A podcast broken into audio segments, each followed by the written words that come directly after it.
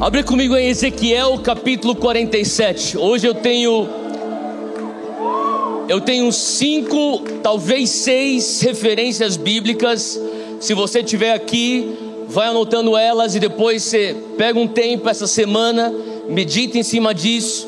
Eu vou tentar rapidamente falar aquilo que eu creio que Deus tem posto no meu coração, até porque logo na sequência a gente está um pouquinho atrasado, mas a gente tem o nosso túnel de poder. Quem quer o nosso power tunnel aí? E eu quero já começar dizendo que talvez você não entenda tudo o que aconteceu esse final de semana. E talvez não é para você entender tudo o que está acontecendo esse final de semana. Mas contanto que você pegue tudo que Deus está te entregando. E ao longo dos anos, e ao longo dos meses, e até ao longo dos próximos dias, o Senhor vai te ajudar a desembrulhar isso que você está segurando no espírito, porque no reino nem tudo é entendido, mas muitas coisas no reino são pegos no ar e no espírito. Quem tem fé disso? Então, onde você estiver, começa você receber do Espírito Santo. Ezequiel capítulo 47 é o texto que eu vou hoje tentar destrinchar um pouco melhor, porque é o tema da nossa conferência. Eu venho orando há um tempo pedindo, Pai, o que o Senhor o que está no teu coração para nós na conferência Dunamis de 2019? E eu lembro que o Senhor começou a falar sobre um rio. Esse rio de Ezequiel 47 que é uma figura daquilo que o Senhor quer fazer na nossa geração.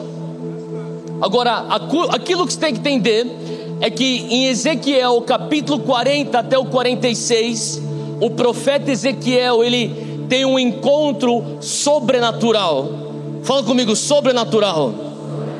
Se o teu cristianismo não tem algo sobrenatural acerca dele, questione se você realmente está vivendo o cristianismo. Sabe, eu, eu amo quando a gente começa a realmente fazer as perguntas críticas, e, e a verdade é que se você começa a fazer as perguntas certas, você chega na conclusão que Jesus não morreu na cruz para que você venha a ser um bom cidadão. Você não precisa ser cristão para ser um bom cidadão. Jesus morreu na cruz para que você pudesse ter o Espírito Santo morando dentro de você, dentro de mim. E eu estou aqui para te falar que quanto mais você é cheio do Espírito Santo, ele transborda em você e ele começa a fluir de você, e aquilo que esse fluir começa parecendo como um gotejar, ele se torna um rio, e esse rio de Ezequiel 47 é justamente isso. E nessa experiência sobrenatural que o profeta está tendo, no versículo 40 até o 46, o anjo do Senhor, ou um homem, nós não sabemos ao certo o que ele é, mas ele é um agente enviado por Deus ao profeta, ele leva então o profeta Ezequiel para uma tour. Ele faz uma visita naquilo que seria o templo. Agora você precisa saber que nesse momento o primeiro templo já foi destruído. Lá mais para frente haveria então a restauração e o segundo templo.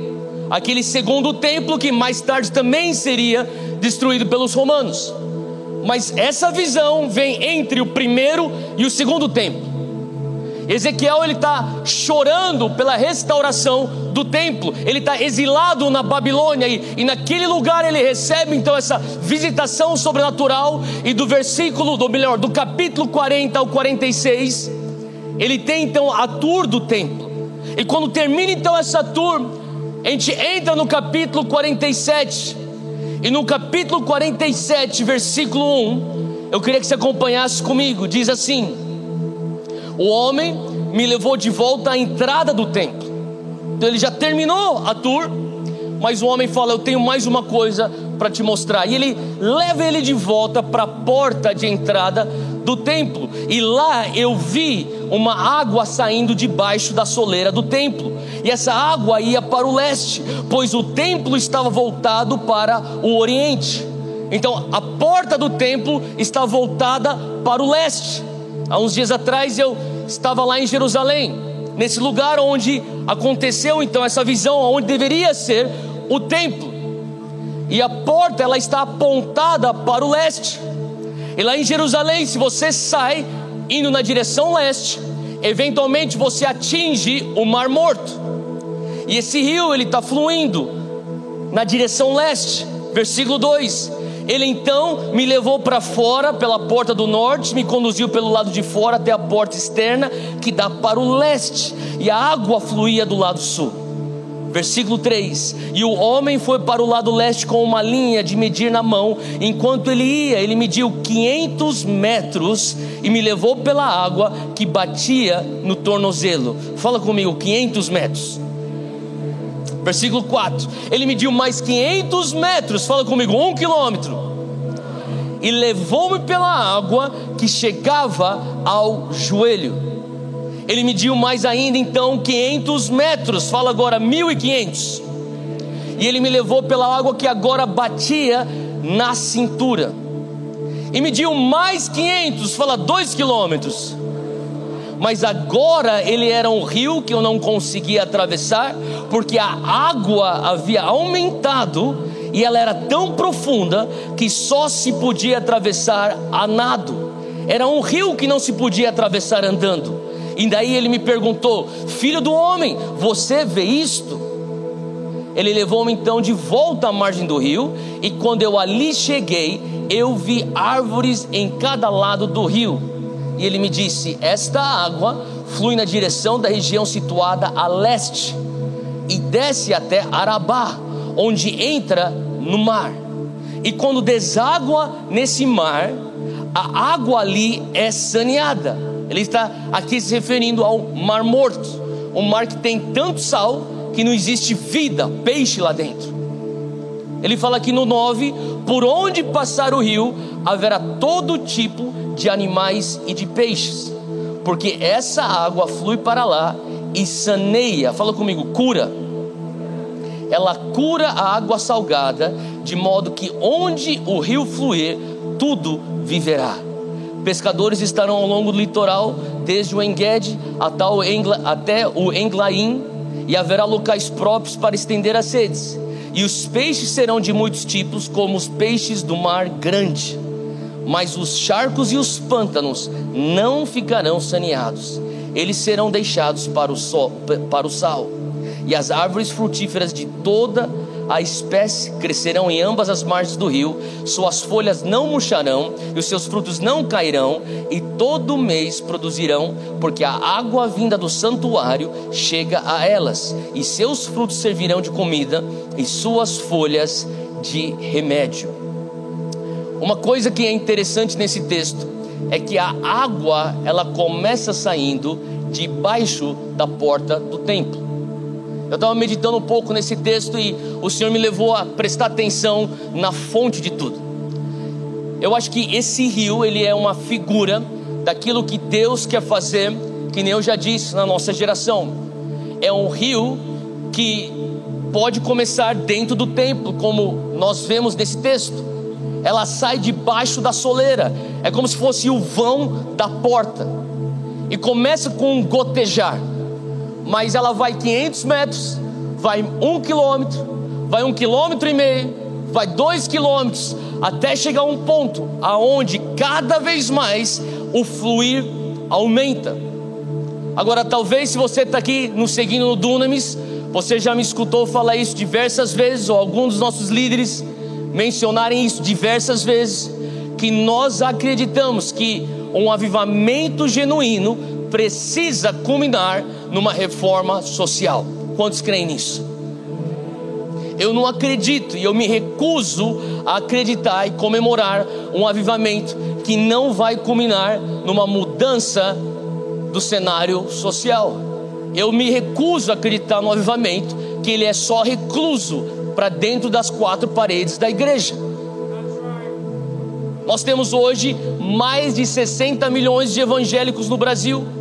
E o Brasil está no estado que está. E nós estamos orando para que haja milagres após milagres. Às vezes temos brasileiros que estamos só todos os dias orando só para sobreviver. Mas alguns estão apontando e falando: nossa, mas existe avivamento no Brasil, existe um despertar espiritual no Brasil. E eu diria: é verdade, existe. Existe, mas se você aqui ama avivamento, levanta a mão. Eu quero que você entenda, talvez eu sou uma pessoa um pouco mais estrutural, eu penso mais sistemicamente, então talvez isso venha te ajudar, porque pelo menos eu sei que isso me ajuda. Eu começo a encarar e enxergar o avivamento em três partes, ou em três fases. E a primeira fase do avivamento é o despertar dos santos. Fala comigo, eu sou santo. Você é santo porque você está revestido com a justiça de Cristo. Você é santo porque Jesus te comprou com o sangue dele. Nós somos santos em Cristo. Então, de uma certa maneira, todo avivamento tem que começar de dentro da igreja. A palavra diz lá em Crônicas: se o meu povo, quem aqui é povo de Deus? Levanta a mão. A palavra fala: se o meu povo, não se o mundo, não se a nação, não se o mercado de trabalho, não se uma geração, a palavra fala: se o meu povo se humilhar, se o meu povo clamar, se arrepender, eu escutarei a oração e eu virei e eu sararei a tua terra. Tudo começa dentro da igreja. O juízo começa na casa de Deus. Então a gente começa a entender que se nós um dia estamos sonhando por um mover de Deus, sabe de uma coisa? Esse mover de Deus precisa começar de dentro do templo, de dentro da igreja, de dentro do povo dele, juntamente com os santos. E todo avivamento começa com o despertar dos santos. São os santos voltando ao primeiro amor. São os santos falando: Jesus, mais uma vez, eu estou aqui apaixonado por ti e nada mais me interessa a não ser a tua presença. Quantos aqui estão tendo essa experiência na conferência Dunamis? Levanta a mão onde você está apaixonado pela presença dEle, nada mais te interessa, é isso que eu quero, eu vivo por isso, eu vivo para estar aqui na tua presença. Mas sabe, a verdade é que em algum momento vem um pensamento: Deus, o Senhor é tão bom para ser verdade, e eu sei que eu estou experimentando a tua presença, e isso me sacia de tal maneira que eu não consigo não pensar na minha prima que ainda não te conhece. Eu não consigo não pensar no meu colega de faculdade que ainda não te conhece, no meu tio que está afastado da tua presença, como que ele não pode, como que ele pode dar as costas para ti? E daí você começa a ter um peso por evangelismo, você começa a ter um peso por missões. E o que eu estou falando aqui é a segunda fase de um avivamento, que é a colheita dos perdidos. Fala comigo, colheita. Sabe, o avivamento começa dentro da igreja, mas ele, ele começa então a borbulhar de tal maneira que se você já pôs uma água para ferver, ela começa aquele fogo começa a borbulhar e a tampa ela tem que subir e tem que ter uma vazão daquilo e a vazão se chama colheita. E a colheita então tem suas ramificações ramificações como crescimento de igreja, ramificações como missões, ramificações como plantação de igrejas, ramificações como evangelismo, preparação de novos líderes. Isso é muito bom, e eu diria que hoje, na maior parte do mundo, nós temos visto os focos de avivamento concluírem a fase 1, concluírem a fase 2, mas nós ainda estamos para ver um avivamento que culmina até o ciclo se fechar, que é a fase 3, uma reforma social. Ao longo da história da igreja a gente vê que teve momentos onde de verdade um mover de Deus culminou numa reforma social. E esses momentos nos marcaram. Um desses momentos, a gente pode traçar 500 anos atrás, se chama Reforma Protestante.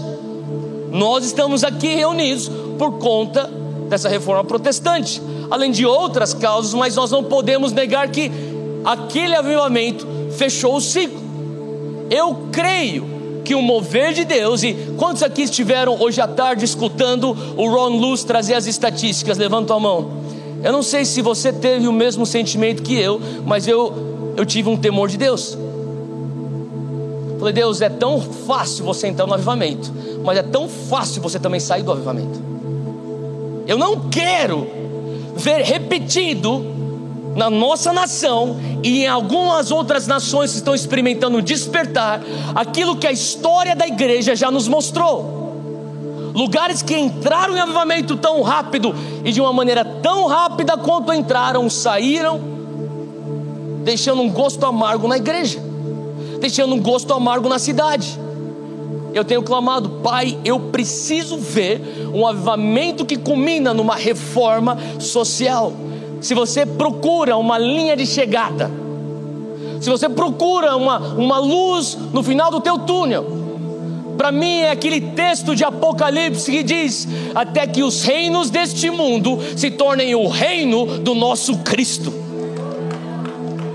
Até que tudo que compõe uma sociedade esteja debaixo da influência direta do reino de Deus que Cristo veio trazer. Eu começo a olhar para Ezequiel 47 e eu entendo o que Deus está querendo nos mostrar com essa figura é um avivamento que começa no templo mas quanto mais longe ele vai, mais cura e transformação ele leva para os lugares onde existe morte, onde existe corrupção, onde existe injustiça, onde existe tudo aquilo que é anti-reino, aquele rio vem, ele vem sanando, sabe? É bem típico do reino uma coisa começar pequena você está olhando isso aqui hoje, mas eu lembro quando o Dunamis começou há um pouco mais de 10 anos atrás. E você está olhando essa conferência, e glória a Deus, é a graça dele que tem nos sustentado. Eu digo para a nossa equipe, Ebenezer, fala comigo, Ebenezer. Até aqui Deus nos ajudou. E Deus sabe o quanto que Ele nos ajudou, porque a gente não tem a mínima noção do que a gente estava fazendo. Até hoje a gente tem um pouquinho mais de noção, mas a gente ainda não tem toda a noção. A gente está só dependente, falando, Deus, a gente quer ser obediente de maneira radical, crendo que obediência radical transforma a história. Quem crê nisso? Mas eu lembro que a primeira conferência Dunamis, ou melhor, a primeira, primeira reunião do Dunamis, 60 pessoas. Primeira reunião do Dunamis, 60 pessoas. As pessoas me perguntavam: o que você veio fazer no Brasil? Você voltou depois de 11 anos fora do Brasil para fazer o quê? Eu falava: Deus me trouxe de volta para alcançar universitários. Glória a Deus, então você vai fazer o quê? Eu vou ter um culto chamado culto Dunamis. O que, que é esse culto? É um culto voltado para universitários. Primeiro culto, 60 pessoas. Das 60 pessoas, 35 dessas 60 eram idosos japoneses. Eles não entendiam nem português. Eles ficavam sentados no meio do culto, só orando, intercedendo. Você pode perguntar até, mas de onde surgiu isso? Tinha o pastor da igreja onde eu nasci, a igreja Monte Sião, a gente tinha uma ala japonesa na época e a ala portuguesa. Na ala japonesa, o pastor que liderava, pastor Atsushi, ele acreditou tanto nisso, ele falou assim: Olha, eu não sei o que você está fazendo, mas eu acredito que é de Deus, eu vou levar a minha igreja inteira para lá, a gente vai sentar, a gente vai interceder. Eles sentavam lá e ficavam orando. Aí você pensa, então os outros 25 eram universitários, na verdade eram sete membros da banda e as namoradas ou os namorados dos músicos estavam sentados. Então, mais ou menos, você tinha umas, uns 10 universitários. Esse foi o nosso começo. Sabe, eu fico pensando como a palavra é tão verdadeira quando ela diz: não desprezais os pequenos começos. Fala para quem está do lado, não despreza o pequeno começo. Porque o rio de Ezequiel 47, que você lê no versículo 12, começa no versículo 2 com um gotejar. Ele não é aquele rio que está invadindo o mar morto, levando vida. Ele é, na verdade, aquele gotejar imperceptível. Que o homem aponta para o profeta e fala: Você está vendo esse negócio saindo debaixo da soleira do templo? Olha para onde esse negócio vai. Se aquele homem pudesse ser mais claro, ele falaria para o profeta: Profeta, veja esse gotejar imperceptível saindo debaixo da porta. Isso é o reino. E a mente carnal olharia para isso e falaria assim: Mas como que esse gotejar consegue sarar alguma coisa nesse lugar árido, sem vida, com morte, sem fruto?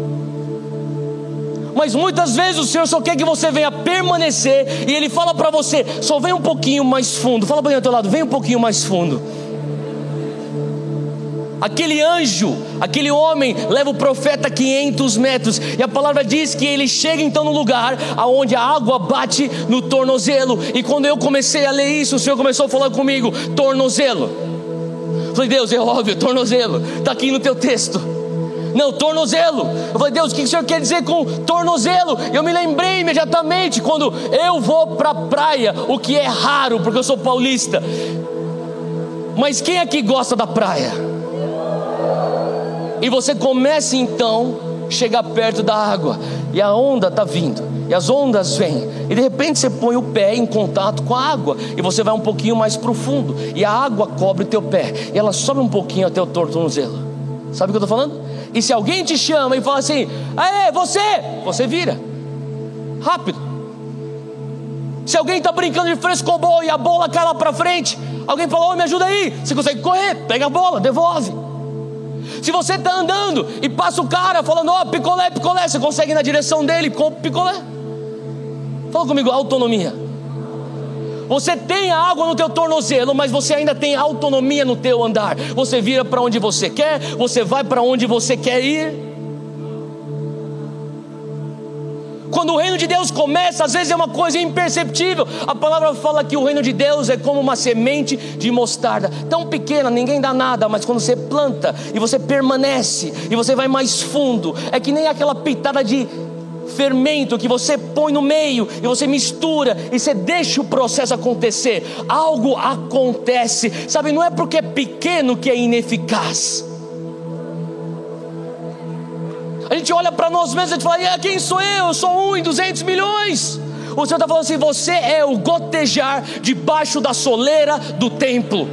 Você é o gotejar que parece imperceptível, mas o Senhor está falando assim: contanto que você não fique parado dentro do templo, contanto que você siga o fluir do Espírito, 500 metros, tornozelo. Deus é mais do que um gotejar, agora está no meu tornozelo. Glória a Deus, está no tornozelo. Sabe, eu penso aquela criança que brinca numa poça d'água, ela está feliz, ela tem água no tornozelo, ela chuta, ela brinca, ela pula. E Deus fala: tudo bem, não tem problema, é uma fase, mas eu quero te chamar para mais fundo. E no versículo 4, a água sobe até o joelho. Fala comigo, joelho. Agora, quando está no joelho, o negócio não é tão fácil de você virar, de você girar ele está falando sobre um andar que agora tem um pouco mais de compromisso. É um andar que você precisa entender que nada que está na palavra é um detalhe aleatório, tem um significado, e quando você bate tua, os teus olhos na palavra joelho, tem a ver com você se ajoelhar perante Ele. Você está começando a aprender o que significa isso. Você estava andando, você entrava num culto, você saía do culto, você entrava num pocket, você saía do pocket, você entrava numa conferência, você saía da conferência, mas agora você está um pouquinho mais fundo, você está de joelho. E o teu joelho significa que você está começando a entender o que significa eu comunicar com Ele, eu ter um relacionamento com Ele. E o Senhor está levando uma geração que fala: Uau, é interessante o que está acontecendo lá no templo. Glória a Deus pelo que está acontecendo no templo. Mas existe um fluir. E se a gente consegue ver uma geração entrar nesse rio até o tornozelo é bom, mas melhor é chegar até o joelho. E a palavra diz 1.500 metros. Um quilômetro e meio é uma milha. Fala comigo, uma milha. Agora a água está na cintura. Você pode pensar que significa a cintura. A cintura é a região de aonde estão os seus órgãos reprodutores e quando a palavra fala de cintura, ela está falando que agora não é mais um crente que ficou só com a água no tornozelo, que tinha autonomia de entrar e sair do reino, entrar e sair do rio. Não é mais um crente que a única coisa que ele entende como Vive, viver no reino é o seu joelho perante Deus. Não, não, não. Agora ele se torna uma pessoa que começa a frutificar. Ela gera, ela reproduz aquilo que ela é, um produto do reino de Deus. Fala comigo, frutos. Mas o Senhor não para aí, Ele fala: Eu quero que você venha mais fundo ainda. Sabe, eu não quero me contentar com um avivamento que tem uma poça d'água. Eu não quero também me contentar com o avivamento, aonde vem até os meus joelhos. Eu não quero me contentar com o avivamento, aonde eu consigo reproduzir, reproduzir é muito bom, mas ainda não é o melhor. Eu não acho que avivamento é igreja grande. Eu acho que igreja grande pode ser um dos indícios do avivamento, mas não é porque está crescendo que é avivamento, porque nem tudo que cresce é bom. Câncer cresce.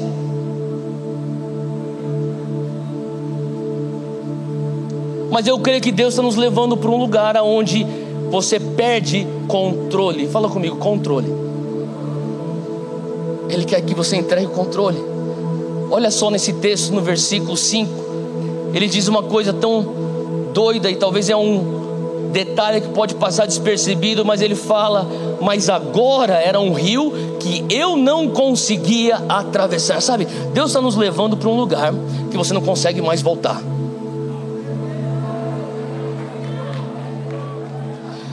Deus quer te levar para um lugar que, por mais que as pessoas falem, oh, volta para cá, lá na época do tornozelo você voltava.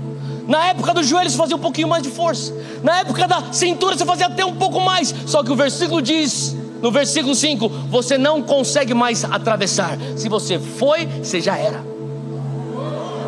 Ele fala assim: Olha, eu não consigo mais atravessar. Ele fala, porque a água havia aumentado tanto e ela era tão profunda que só se podia atravessar a nado.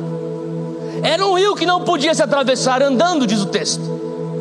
Sabe quando você está tão entregue nesse rio, aonde o rio te levar, você não tem escolha. Talvez você fala assim, ah, eu quero fazer a curva lá, mas se o rio não está fazendo a curva, não tem o que você fazer. Você não consegue botar o teu pé no chão. Você é um, um produto, você é um reflexo do fluir do rio. Eu estou orando por o dia que nós vamos ver o Brasil completamente imerso nesse rio. Sabe, essa figura desse rio me, me traz, me remete ao que significa você batizar alguém. Fala comigo, batismo. Hoje eu quero falar um pouquinho sobre batismo. Porque uma vez eu escutei uma pessoa dizer sobre a diferença entre Ezequiel 47 e a piscina de Betesda. Se você puder, abre aí rapidinho comigo em João 5. João 5, eu quero só pincelar esse negócio e daqui a pouco eu vou voltar.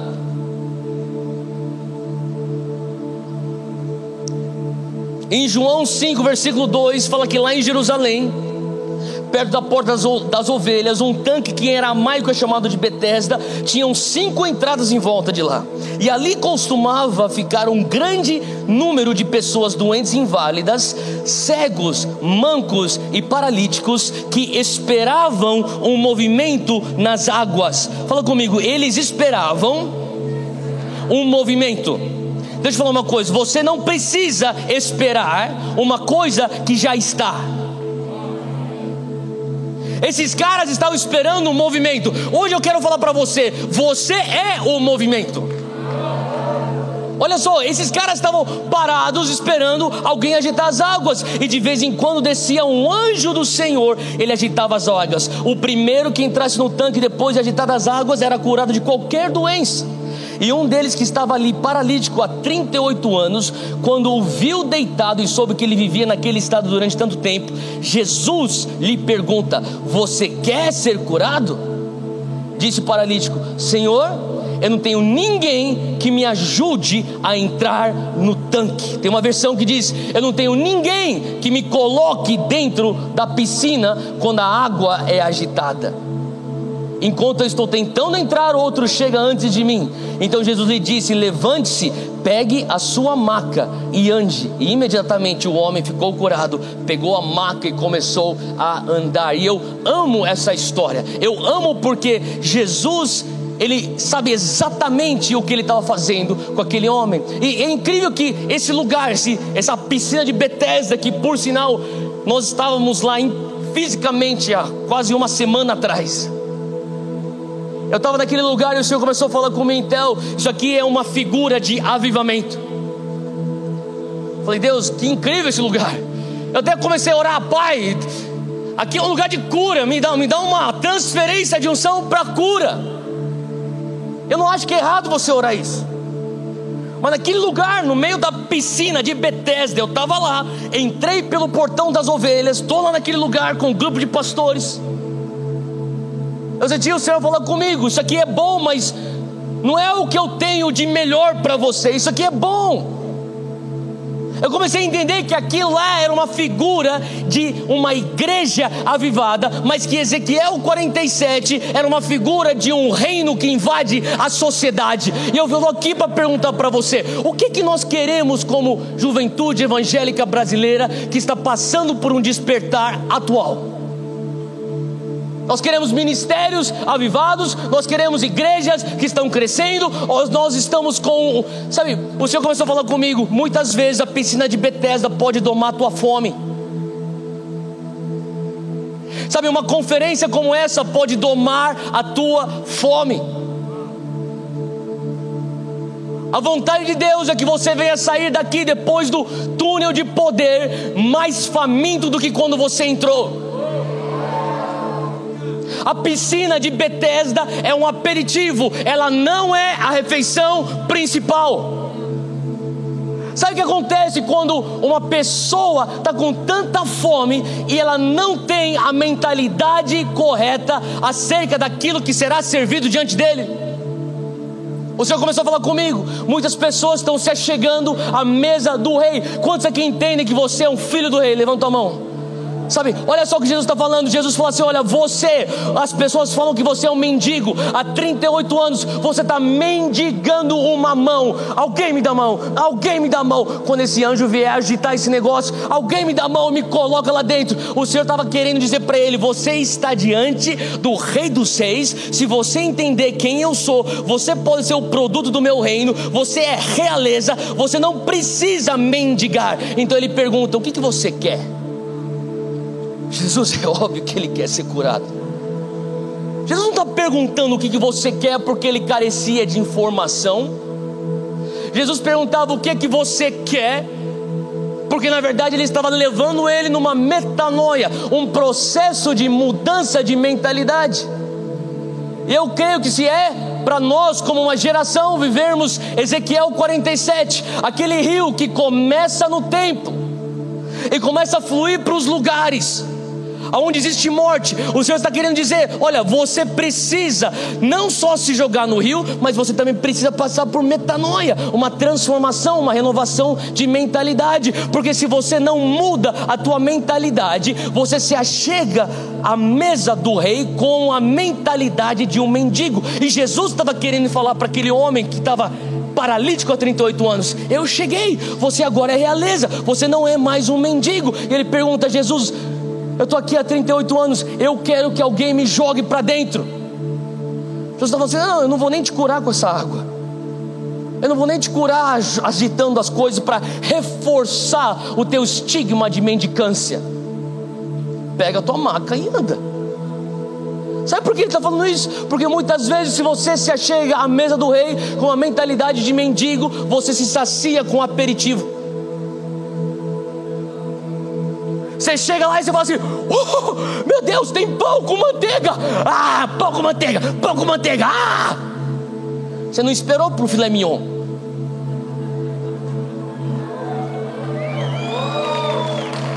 Você se sacia com pão com manteiga.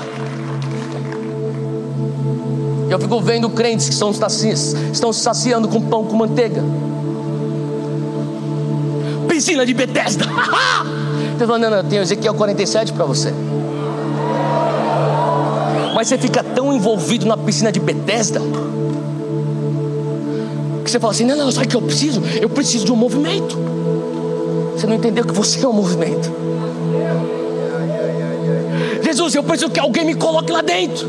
Você não entendeu que você tem autoridade, você não é passivo, aquilo que tem a ver com o reino é ativo. Toma uma decisão e obedeça. Entra no mover a gente está chegando na mesa do rei, a gente está comendo biscoito, a gente está comendo pão com manteiga, água, e daqui a pouco vem a salada, depois vem o prato principal, depois vem a sobremesa, depois vem o cafezinho, e você não vai conseguir desfrutar de nada disso, porque a tua cabeça só pensa numa igreja grande, no ministério bombado, numa conferência maneira, com Instagram cheio de seguidores.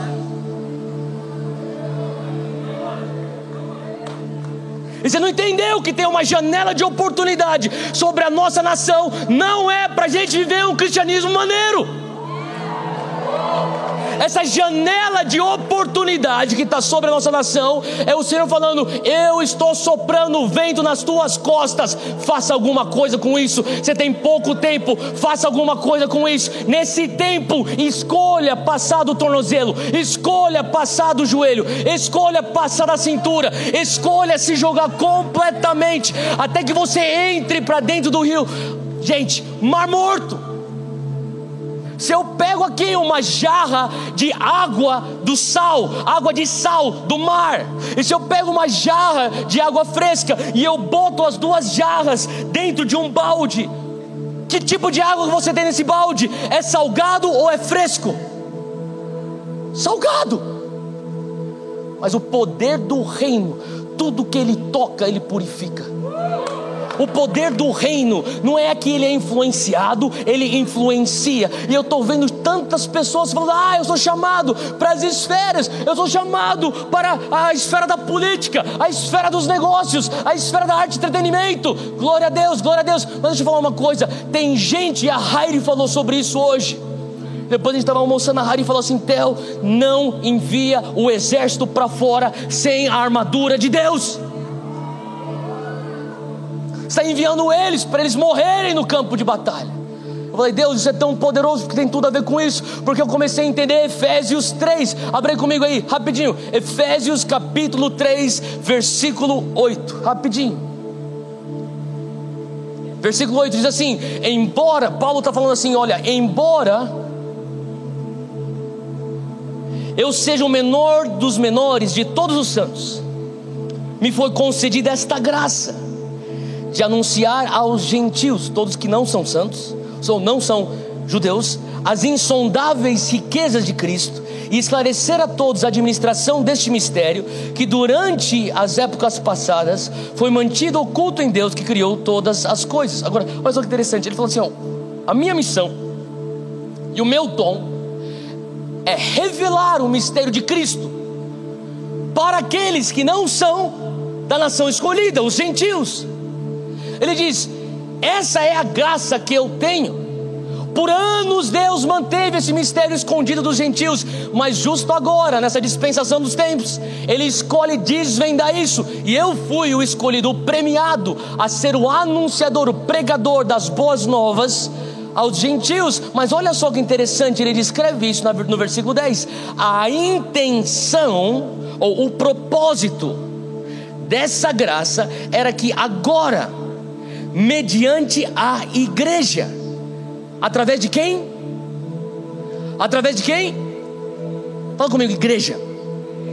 A multiforme sabedoria de Deus se tornasse, se tornasse conhecida dos poderes e autoridades nas regiões celestiais. Sabe o que Jesus está o que Paulo está falando aqui? Ele está falando assim: olha, a multiforme sabedoria de Deus, a sabedoria de Deus de que ela, ela é expressa de tantas formas, multiforme sabedoria de Deus. Ele falou assim: Olha, eu fui escolhido para desvendar os olhos dos gentios, para que eles entendessem essa graça. Só que eles também têm que entender que a intenção, o propósito dessa graça é mediante a igreja e mediante a igreja haja a manifestação da multiforme sabedoria de Deus. O que significa isso? Que Deus tem uma sabedoria no formato ideal para entrar na política.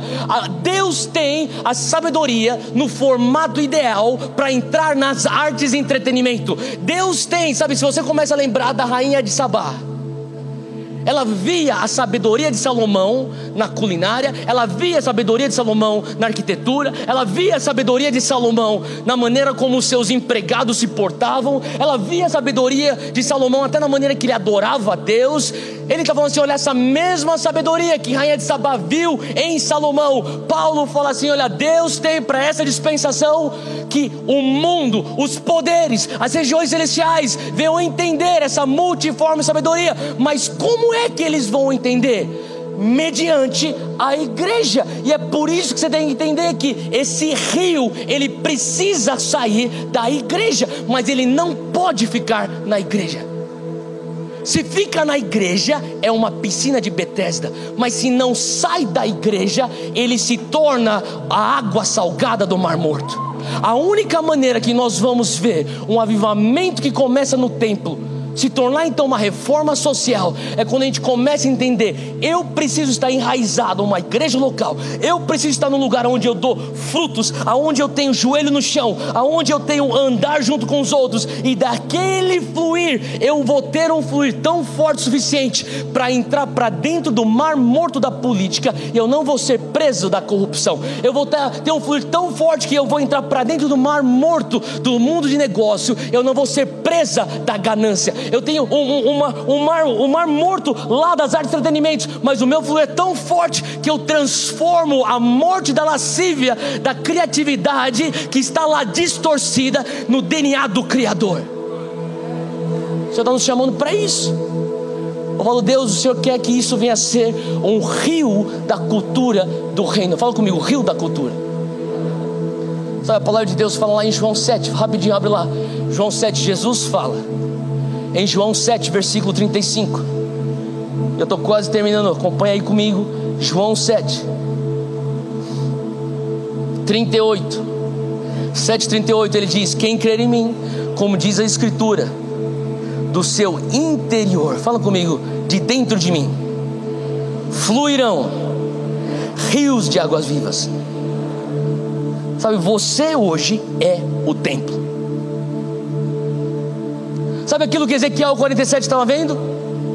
Você hoje é o templo, e debaixo da tua soleira, ao passo que você está plugado num templo, no corpo de Cristo, você se torna uma extensão do corpo de Cristo, você se torna um templo debaixo da porta da tua soleira, enquanto você vive na tua faculdade, enquanto você trabalha no teu estágio, enquanto você vive na tua comunidade, enquanto você serve na tua igreja local, sai uma água. Você pode pensar, mas é tão pequeno. Eu estou falando para você, não despreze os dias dos pequenos começos. Só diga sim para mais 500 metros. Só diga sim para mais 500 metros. Você está em um quilômetro e meio, diga sim para dois quilômetros. Continua nesse fluir. Deixa esse negócio começar a tomar uma forma. Deixa esse rio começar a ganhar mais fluxo. Ele ganhar mais correnteza. Eu creio que é esse rio da cultura do reino que leva o avivamento de dentro do templo para se tornar reforma social para dentro de uma nação. Como é que nós vamos batizar nações?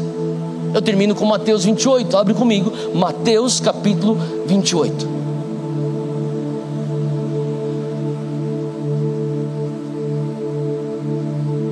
Se a banda puder subir aqui, Mateus 28, versículo 19. Você conhece isso? Portanto, vão e façam discípulos de todas as nações. Fala comigo, nações. Se você não é do Brasil, se você não mora no Brasil e você está aqui, levanta a tua mão bem alta. Bem alta, bem alta, bem alta mais luz aqui. Vou pedir uma, um favor para você. Se você não é do Brasil, você não mora Brasil, no Brasil, mas você está aqui, fica de pé onde você está. Fica de pé onde você está. Fica de pé onde você está. Olha ao teu redor, as pessoas de pé. Isso aqui são nações. Aplauda Jesus pelas nações.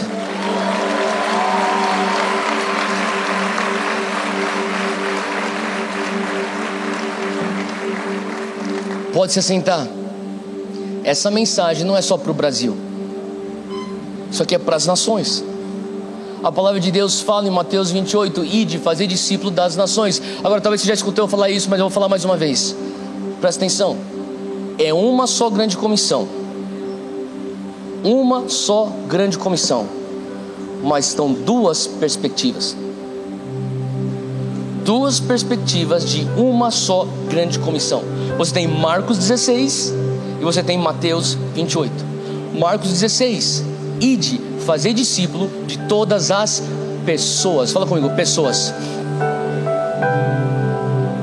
Aí você tem Mateus 28. Ide, fazer discípulo de todas as nações. Sabe o que eu tenho visto hoje no mundo?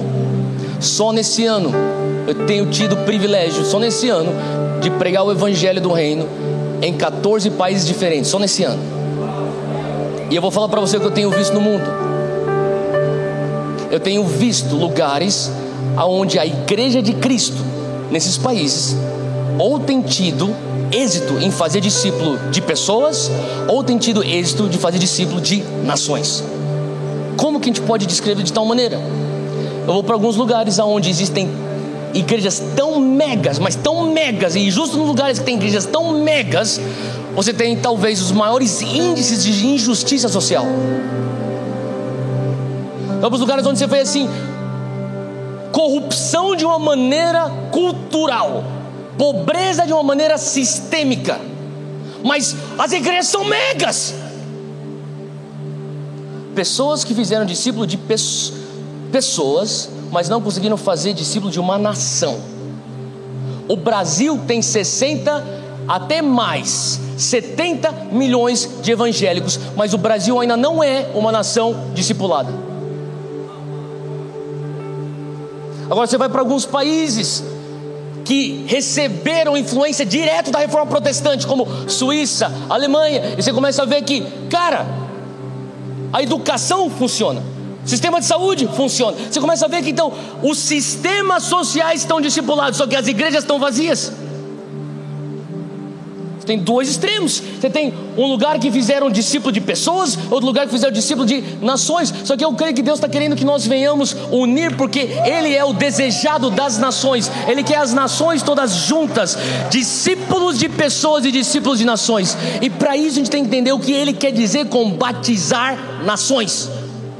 Versículo 19, capítulo 28, ele fala, Mateus 28, ele diz: façam discípulo das nações batizando-os em nome do Pai, do Filho e do Espírito Santo. Agora, segura aqui comigo que eu vou entrar aqui na parte do grego, e eu sei que eu vou te entediar, mas é importante você prestar atenção.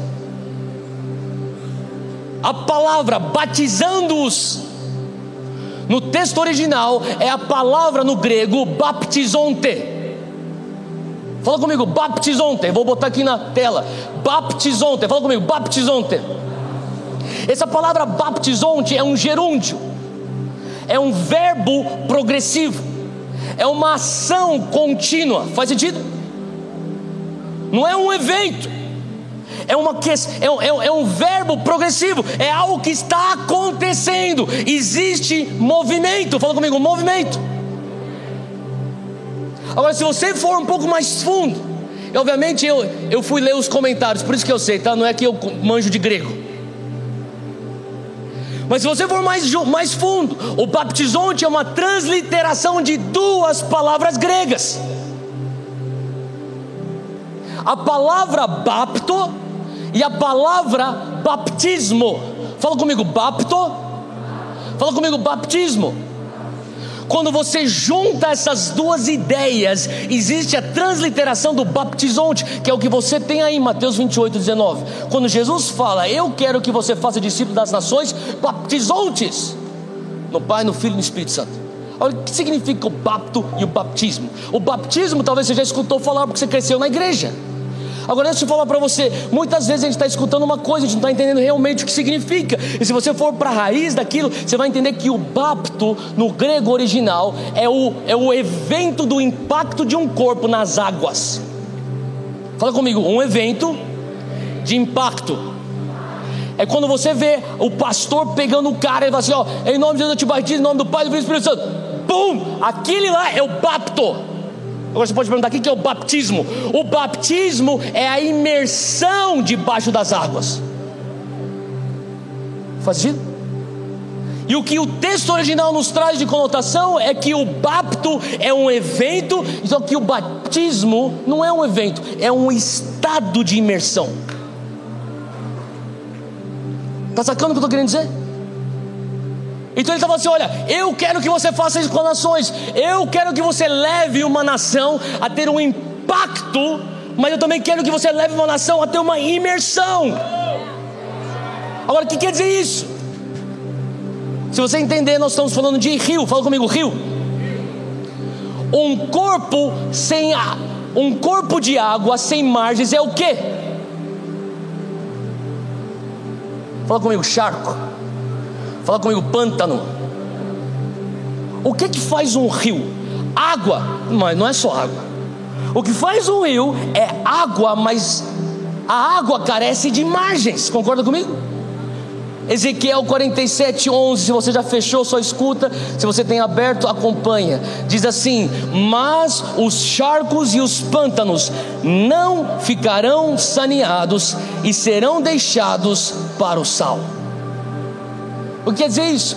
Não é suficiente você ter contato e exposição à água. Você precisa construir margens. Se você quer ver um mover de Deus sustentável, você carece por margens ao redor do mover de Deus. O que significa margens? Assim como um rio que tem margens, ele começa a fluir para uma direção. Ezequiel 47 é um, uma ilustração do reino de Deus que sai do templo para sanar e curar uma nação, mas ele deixa deixa lá no versículo 11 um versículo que parece aleatório. Ah, e por sinal, os charcos, os pântanos, ah, eles, eles não vão ter a água que cura.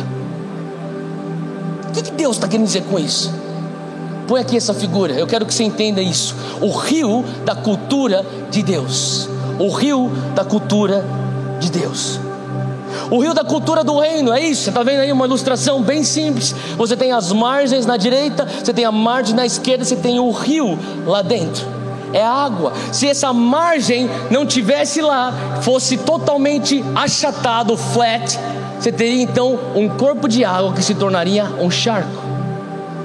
Mas você começa a falar, Deus, então o que o Senhor está querendo dizer com Mateus 28? Ele está falando que você precisa ter de um lado uma margem de confronto e de um lado uma margem de conforto. Eu quero explicar isso. Põe aqui, você está vendo aqui conforto e confronto. Pode deixar aqui, deixa direto isso aqui.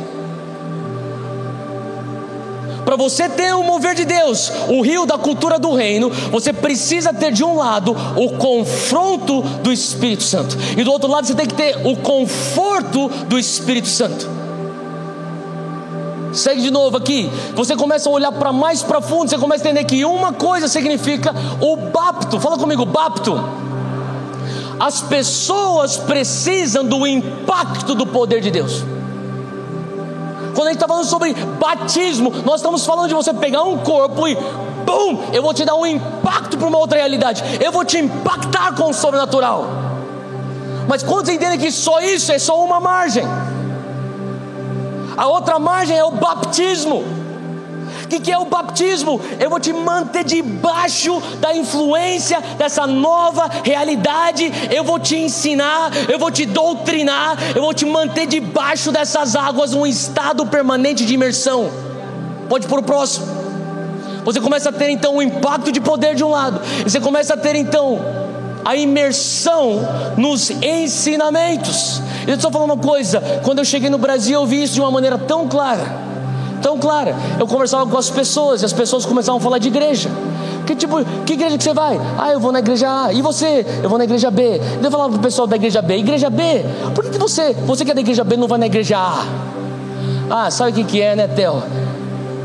Eu estou na igreja B porque é uma igreja mais séria, uma igreja que tem palavra, uma, uma igreja que tem doutrina, tem ensinamentos bíblicos.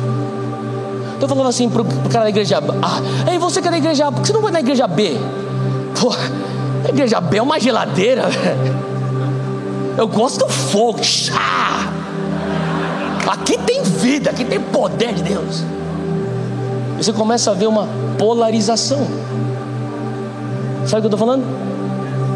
Você começa a ver uma polarização. Você tem a igreja séria da palavra, da doutrina, da teologia, o cara que sabe Bíblia, o grego e o hebraico e tudo mais. Daí você tem aquela igreja aqui que é do poder, que nego já sai.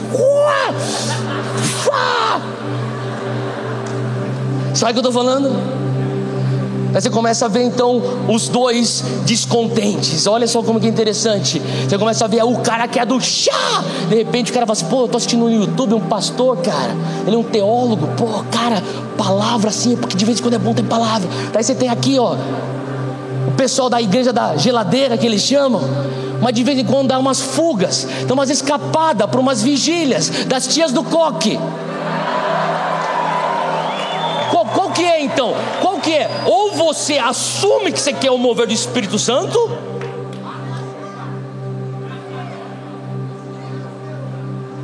eu falo, qual, qual que é a tua, cara? Então assume que isso aqui é a tua igreja. Mas sabe qual que é o problema? É que a gente cisma em polarizar as coisas. A gente não está entendendo que o que vai batizar o Brasil não é um nem o outro. O que vai batizar o Brasil é um mais o outro. É o batismo que é o bapto com batismo. É o baptizonte. Pode pôr. Eu creio que nós vamos ver as nações batizadas nesse rio da cultura.